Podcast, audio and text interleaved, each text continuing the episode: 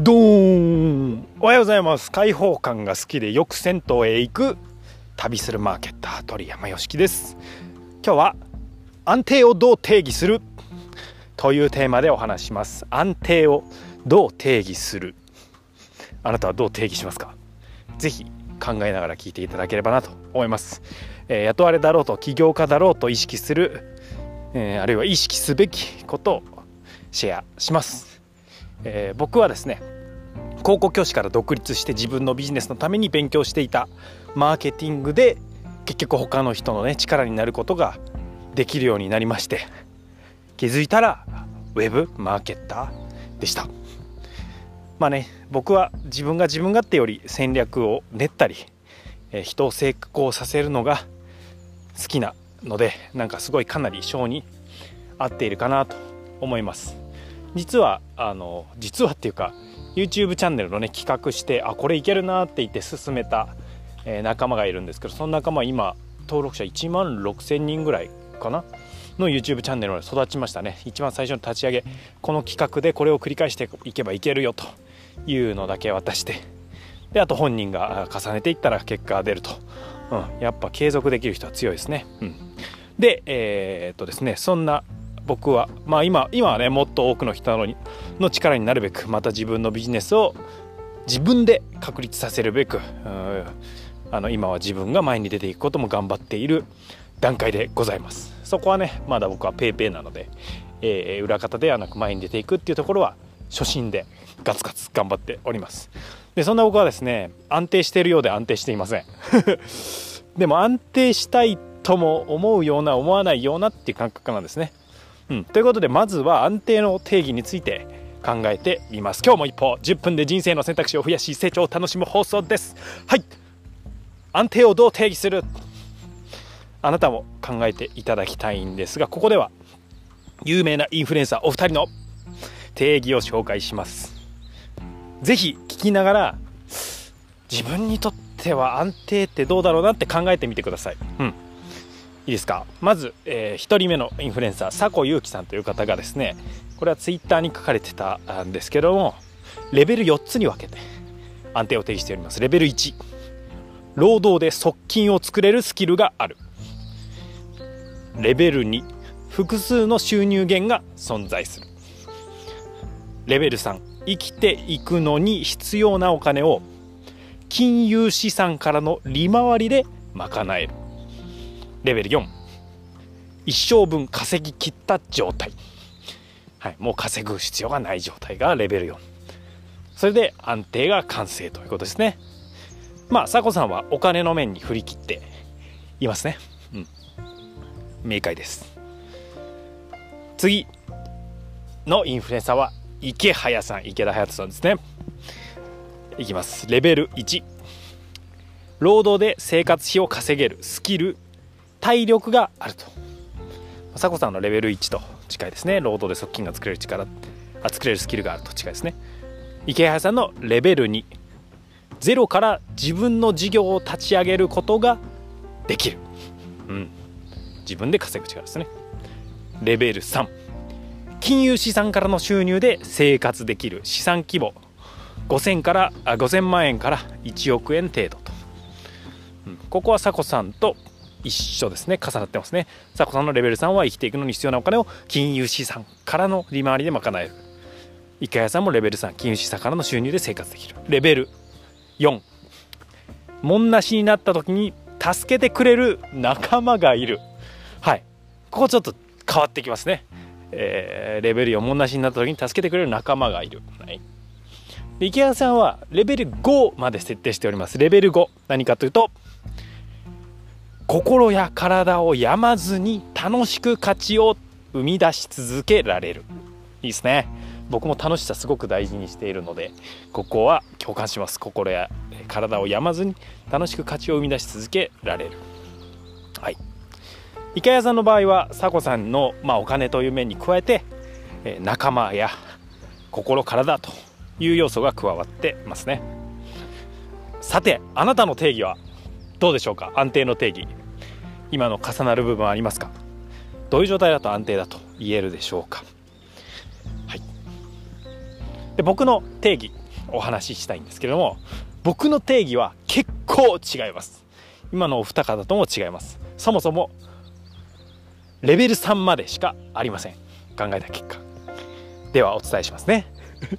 多分ええ何それと思うと思うんですけどもいきます。レベル1衣食住ができる。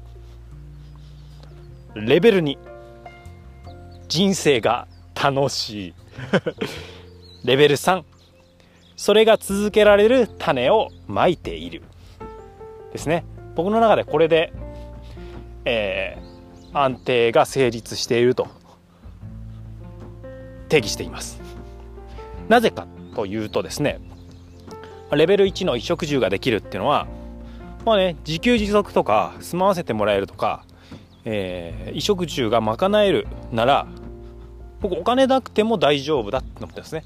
この安定の定義を僕はお金お金を通して安定が実現できる場合もあればそうじゃない場合もあると思ってるので 別にお金がなく暮らしてる文化も未だにあるわけで自給自足っていうのができていたら、えー、まず OK と。さらにその上で人生が楽しかったら、まあ、あの仲間がいるっていうのを池原さん言ってましたけどまあ一人でもね楽しかったらいいし、まあ、仲間がいても楽しいなら仲間がいたらいいしここはどちらでもいいかなと、うん、1人か仲間かどちらでもいいかなと思ってます。楽しいと。でで、えー、衣食住できて人生楽しい。OK なんですけどでもそれが一過性でね今楽しいぜイエーイ。で明日は？とかちょっと先は？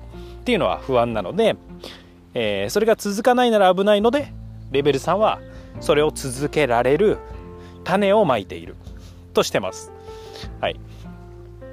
えそれで僕は盤石の体制かなって思ってます、まあ、その種をまいてるっていうのは文字通りねまあ自給自足だったら野菜の種を食のためのね種かもしれないしお米かもしれないですけど、え稼ぐための自己投資かもしれないですよね。その種まきっていうのが、えー、もしお金で賄うとしたら衣食住とかを、え、そのお金を稼ぐための種まきをしていると言えるかもしれないです。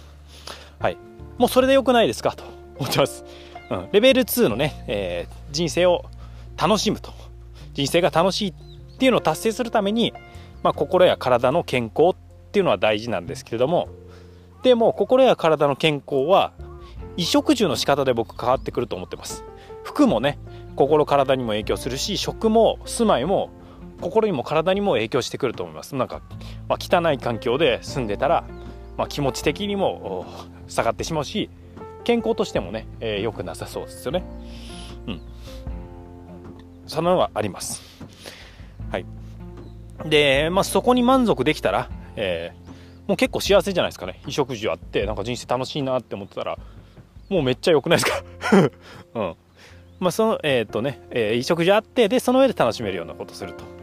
で、まあ、楽しむためにね、お金が必要なら、まあ、まあ、そこで稼げば、そ稼げばいいですし、えー、でもお金なくてもね、楽しめるなら、えー、それに越したことはないと思ってますね。僕はね自然の中散歩するのも楽しいですし、まあ、今、えー、長野県のね野尻湖っていうところの湖畔を歩きながら話してますけど、えー、あと銭湯とかねサウナとかここもサウナ野外のサウナがあってで川の水風呂にね川の水の水風呂に使ってってあるんですけど、まあ、そういうね生活それ自体に楽しさとか幸せが溢れております僕はうんなんかあんま派手なことまあたまにはいいかもしれないですけど基本的な毎日のハッピーが向上する方が人生全体の幸福が増すなと僕は思ってるので生活を楽しくハッピーにしております。まあ、さらに、えー、仕事がねめちゃくちゃ楽しいのでそれが衣食住も結果的に支えてくれて自己成長の種まきにもなって、まあ、最強のスパイラルかなと思ってます、まあ、基本的にね衣食住が続けられるなら好きに楽しめばいいと僕は思っているのでその上で未来の種まきをし続けると。超シンプルですね。安定は僕の中ではそれで完結です。はい。で、えー、ちょっともう結構いい時間話しちゃったんですけど僕その上でですね根底を覆す安定より〇〇と。安定より〇〇というお話があります。